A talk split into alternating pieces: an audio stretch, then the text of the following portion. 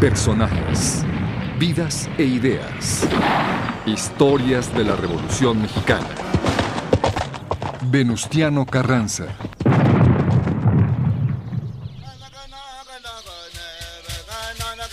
Cuatro Ciénegas de Carranza es el nombre que se le dio a esta ciudad del estado de Coahuila en honor a Venustiano Carranza, quien nació ahí el 29 de diciembre de 1859. Proveniente de una familia de clase media acomodada, dueña de ranchos y de pensamiento liberal, Venustiano estudió en el Ateneo Juan Antonio de la Fuente, el Colegio Liberal de Saltillo, y en 1874 ingresó a la Escuela Nacional Preparatoria de la Ciudad de México. Aunque su vocación parecía estar en el campo de la medicina, un impedimento de la vista lo llevó a tomar un camino muy distinto.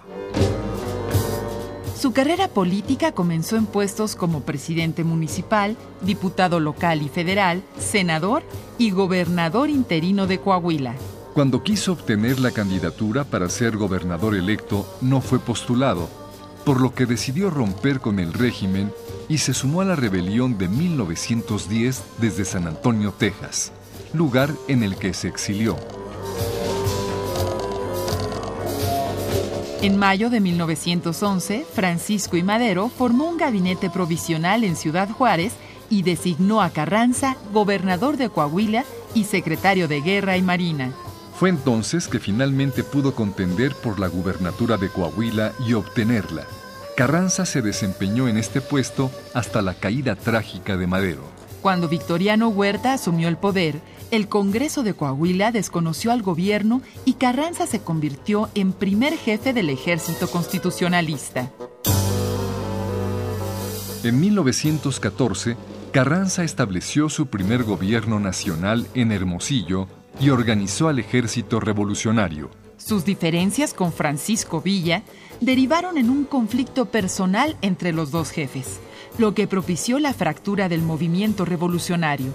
Después intentó también fallidamente entenderse con los zapatistas. Al realizarse la convención revolucionaria en octubre de ese mismo año, Carranza ofreció su renuncia a condición de que Villa y Zapata renunciaran a sus jefaturas militares y a toda pretensión de cargos públicos. Entonces, la convención se negó a esta propuesta y nombró a Eulalio Gutiérrez como presidente provisional. Venustiano Carranza se trasladó a Córdoba, Veracruz, desde donde respondió al ultimátum convencionalista con la negativa de abandonar su cargo. Ahí instaló su gobierno provisional y reorganizó su ejército para luchar contra los convencionistas y con la ayuda de Álvaro Obregón recuperó el control de la Ciudad de México y del país. El 16 de septiembre de 1916, Carranza convocó a un Congreso Constituyente en la ciudad de Querétaro, mismo que dio origen a la Carta Magna promulgada el 5 de febrero de 1917. El día siguiente, 6 de febrero, convocó a elecciones federales para presidente, siendo postulado como candidato por el Partido Liberal Constitucionalista. Venustiano Carranza resultó electo y tomó posesión de la presidencia el 1 de mayo de 1917.